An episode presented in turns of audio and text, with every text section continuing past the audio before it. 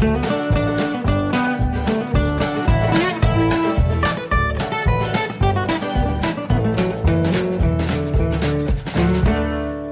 willkommen zu Jörn Schars feinem Podcast Episode 43. Ich bin Jörn Schaar und ihr seid es nicht.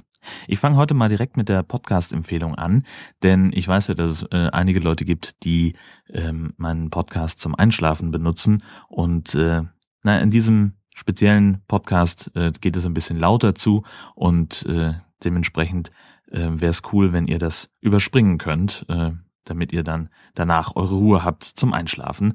Ähm, es geht um die 100. Folge von Hit Mist Germany. Hit Mist Germany ist ein Podcast von 4xB und äh, jemandem namens Bumuckel, ähm, die sich, und das finde ich, also ich habe eine Weile gebraucht, um da reinzukommen, ähm, die nehmen sich die Nummer eins der Hitlist Germany von mtv.de ähm, und suchen nach einer deutschen Übersetzung des Songtextes und interpretieren diesen Songtext dann. Also versuchen zu verstehen, was da eigentlich für eine Geschichte erzählt wird, aus wessen Blickwinkel, ähm, wer da die, die Akteure sind und so weiter. Und es ist immer sehr, sehr absurd, und wahnsinnig witzig, wenn man sich da ein bisschen reingedacht hat. Also mir ging es so, ich hatte ein bisschen Startschwierigkeiten, ich sage ganz ehrlich, mir war das am Anfang zu, äh, also ich weiß auch nicht, konnte ich, ich konnte damit erstmal nichts anfangen.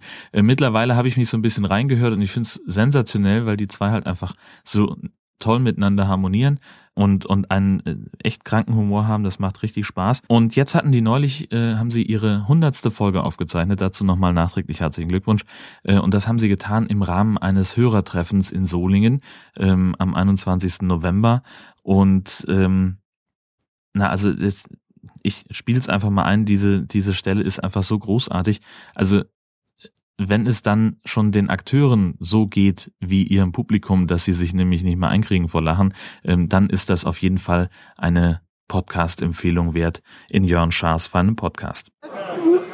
Das ist das offizielle Käse-Echolot-Geräusch. Ja. Äh, wie dicht die Verstärkt sind. durch die Löcher, das ist ja Und es macht, Resonanzverstärker. das ist so ein bisschen wie so, wenn so ein Käse rückwärts einparkt. Das macht dann wupp, wupp, wupp, wupp, wupp, wenn Gottlieb Wende halt schon sehr dicht ist, weißt du? Und wenn sie noch sehr weit weg sind, dann macht es wupp, wupp, wupp. Ah, Käse, der rückwärts einpackt. Also einrollt, Entschuldigung, ist ja so ein Leib. ja, und dann, wenn er fertig ist, dann platscht er sich auf die Seite, ne? Schön finde ich auch, dass der Käse das alles am eigenen Leib erfährt. Uiuiui.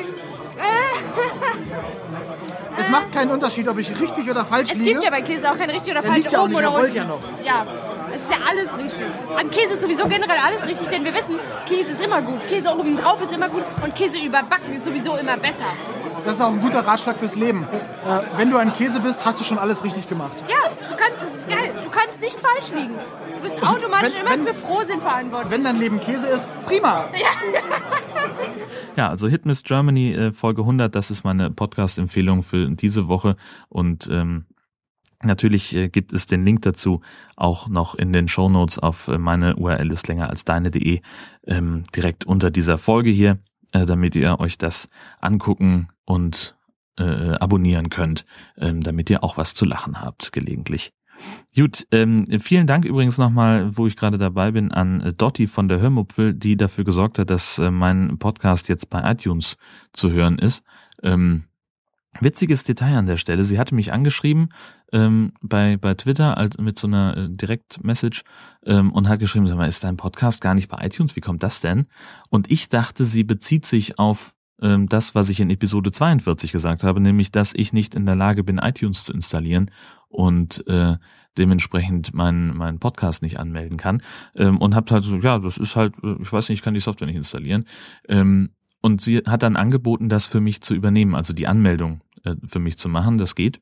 Ähm, man muss nämlich einfach nur den, den Feed eintragen und im Feed selber ist ja der, der Besitzer ähm, sozusagen hinterlegt ähm, mit E-Mail-Adresse und allem äh, Schnick und Schnack, wenn man es denn richtig macht. Dementsprechend äh, hat sie das für mich erledigt und hat dann aber erst nachdem wir uns darüber unterhielten und nachdem sie das alles für mich gemacht hat, hat sie erst die Episode angehört, in der ich davon gesprochen habe, dass es nicht funktioniert mit mir und iTunes.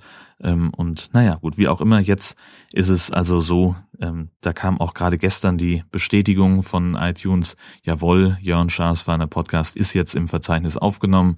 Das heißt, wenn ihr aus irgendeinem Grund zu diesen verwirrten Geistern gehört, die Apple-Produkte benutzen, dann könnt ihr jetzt auch via iTunes ähm, meinen Podcast abonnieren oder über diese neue Podcast-App, die Apple jetzt wohl rausgebracht hat, was weiß ich. Dann habe ich ein kleines, ach ja, ach, schön, äh, Rubriken, die nicht so regelmäßig bei mir auftauchen. Ähm, Pressemitteilungspoesie. Ähm, ab und zu taucht ja in meinem Dunstkreis eine Pressemitteilung auf, die einfach sowas, so, so eine ganz eigene Poetik in sich trägt. Ähm, dass ich einfach, wo ich mir denke, okay, das, man kann es in auf der professionellen Ebene kann ich das nicht richtig würdigen, äh, weil es da ja immer um Sachlichkeit und sowas geht.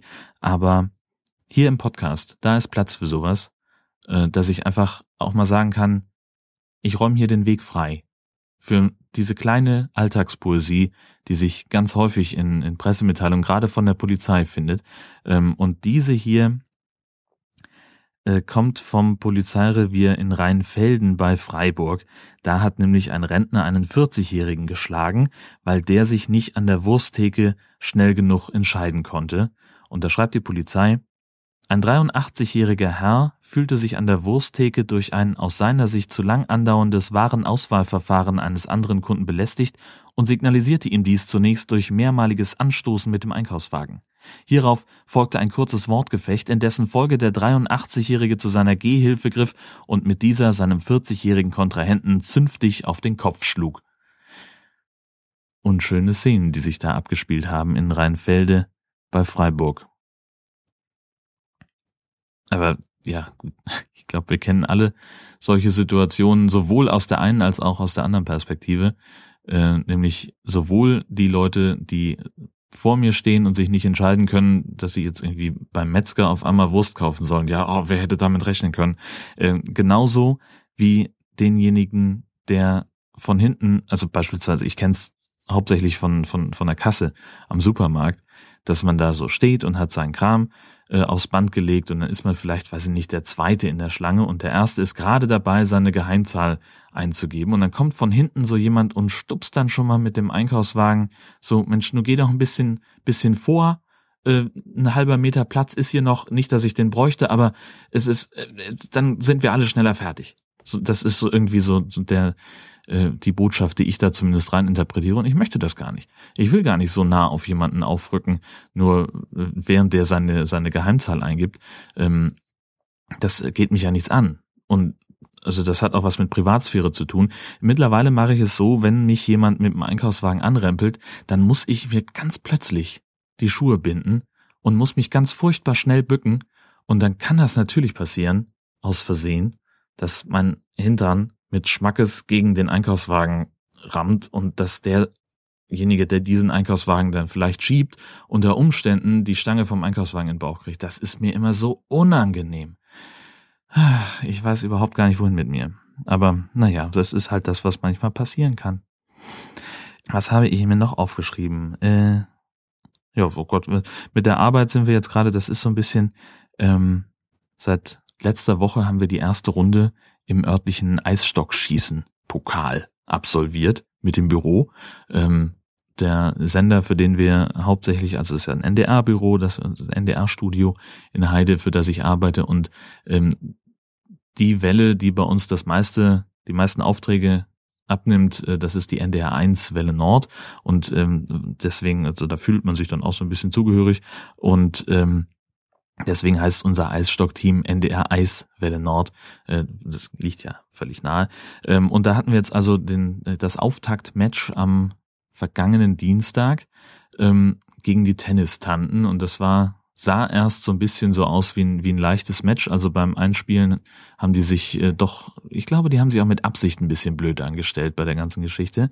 Ähm, und wir haben dann auch relativ gut vorgelegt. Ich glaube, wir lagen nach der ersten Kehre mit 2 zu 0 vorne haben dann äh, beim zweiten Dings äh, konnten wir keinen platzieren, da haben wir dann, also da war es dann irgendwie 2 zu 1 Endstand, das ging dann auch immer noch gut. Und dann drehten die Mädels auf einmal auf. Ne? Also jetzt kann man sagen, entweder haben sie ihre versteckten Reserven aktiviert oder sie hatten Glück oder wir hatten einfach äh, das schlechtere Händchen, ich weiß es nicht. Ähm, es ist, ist ja auch völlig wurscht, es geht ja um nichts. Ähm, am Ende stand es 4 zu 2, das war, äh, ja Gott, die haben halt gewonnen. Ähm, und das kann man ihnen auch gönnen. Tatsächlich hatten wir von den Kollegen waren einige dabei, die dann doch so, ein, so einen sehr sportlichen Ehrgeiz entwickelt haben. So, ja, die eine, die hat sich ja äh, von der anderen Halt geben lassen, die hat sich ja an, an so, die haben sich dann, ähm, die eine stand da zum Werfen und die andere hat sich dahinter gestellt und hat so ihren Fuß ähm, wie so ein Startblock bereitgestellt, dass man, dass sie also nicht wegrutscht, ihre Kollegin. Ähm, da hätten wir vielleicht intervenieren müssen beim Schiedsrichter, ob das überhaupt so erlaubt sei. Ähm, ja, finde ich ein bisschen drüber.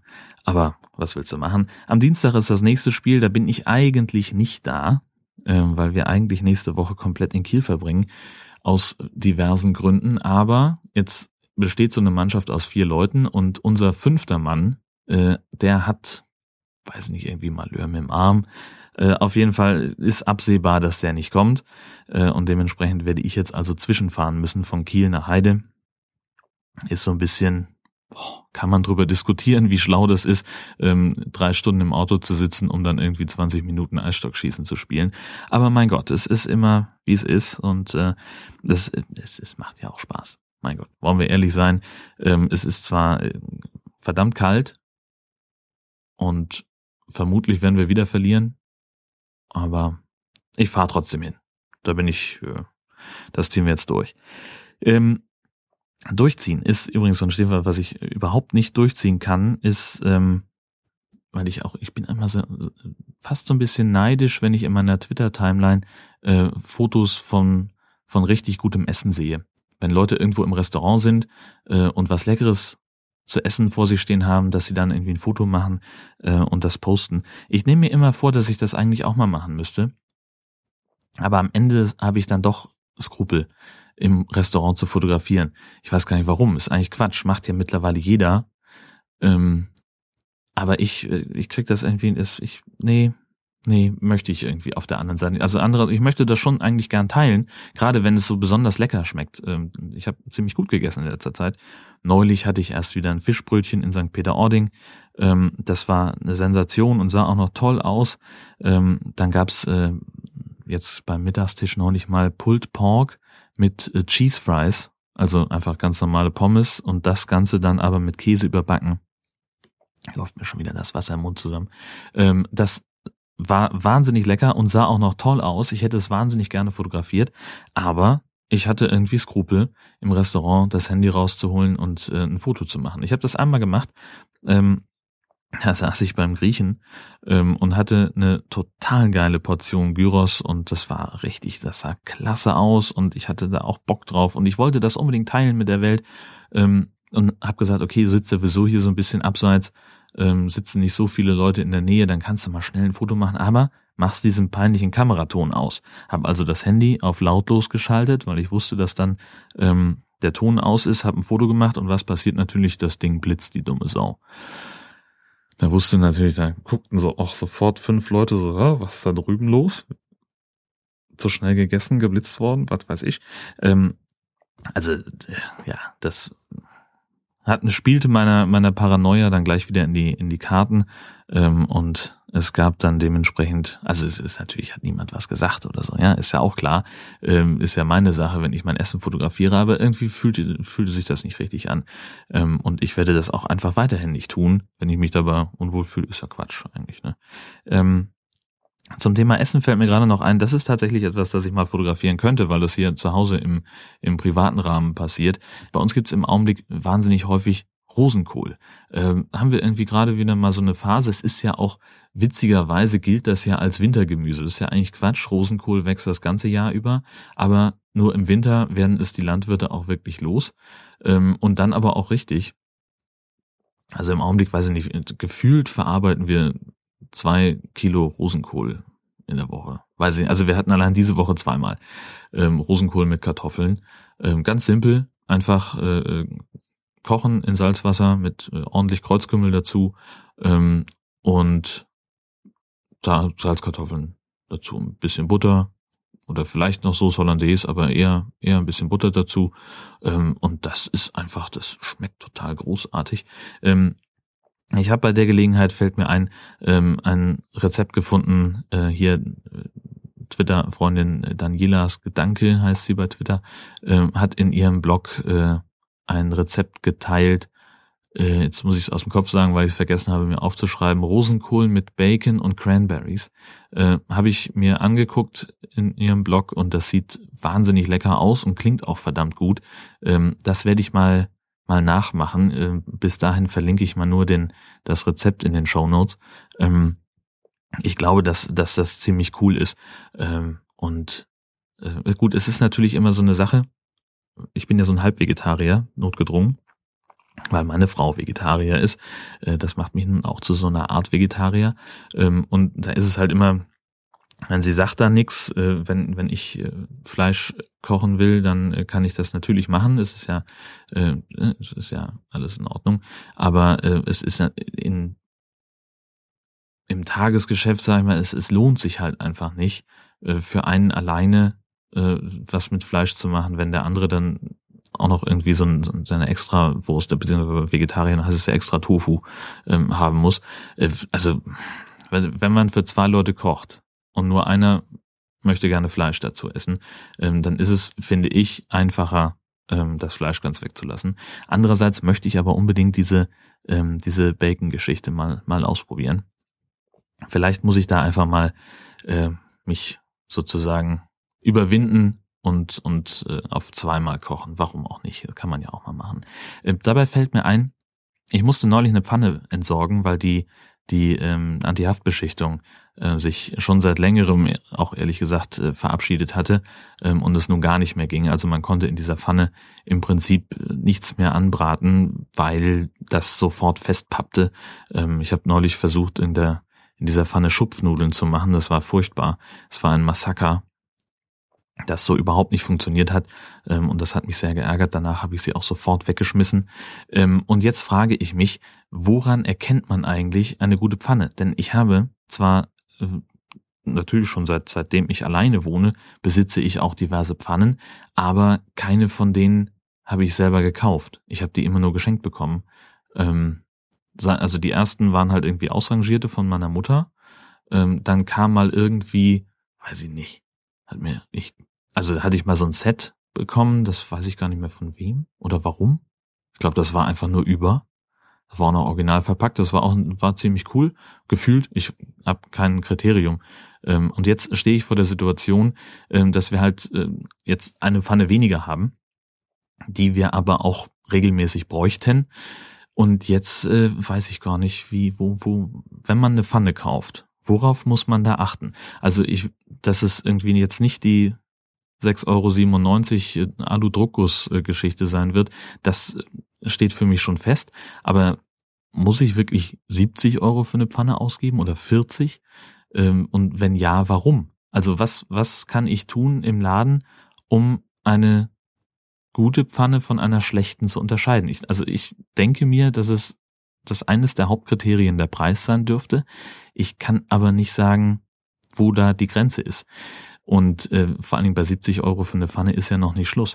Weiß ich nicht, muss die besonders schwer sein? Oder gibt es irgendein besonderes Material, auf das ich achten muss? Ähm, also wenn mir da irgendjemand ein, ein, zwei Tipps geben könnte, das wäre, wäre wirklich äh, großartig. Ähm, letztlich, was den, den Einsatzzweck angeht, es geht einfach nur um ganz normales Wald- und Wiesenbraten, ähm, mal ein Stück Fleisch, aber hauptsächlich irgendwelche Gemüsegeschichten oder Nudeln oder also halt nichts, äh, wo ich jetzt sage, da müsste man irgendwie ein Spezialgerät äh, für, für benutzen. Nein, einfach eine ganz normale Pfanne für den alltäglichen Kocheinsatz.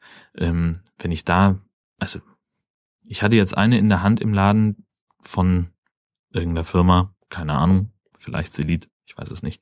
Ähm, die war gefühlt irgendwie vier Kilo schwer, ähm, wo ich so gesagt hätte, Mensch, könnte ich mir vorstellen, das ist eine sympathische Pfanne. Ähm, die sollte aber 70 Euro kosten. Und dann gab's halt im Regal nebendran tatsächlich die Preisspanne von, ich glaube, vier bis äh, 60 Euro. Die allerteuerste, die ich gesehen habe, war irgendwie bei fast 100. Ähm, und da muss es doch irgendeinen ein Unterscheidungskriterium geben, ähm, welche jetzt da empfehlenswert ist. Und weiß ich nicht, gibt es irgendwelche Merkmale, die eine Pfanne hat, wenn man sie so in die Hand nimmt, die dafür spricht, dass das eine gute Pfanne ist. Wenn da mir jemand weiterhelfen könnte, das wäre echt großartig. Da würde ich mich doch sehr, sehr freuen. Und in diesem Sinne bin ich auch schon wieder am Ende des heutigen Podcasts. Ich wünsche euch äh, eine ganz tolle Woche, sage vielen Dank für eure Aufmerksamkeit, danke fürs Zuhören. Schönen Gruß zu Hause und bis bald.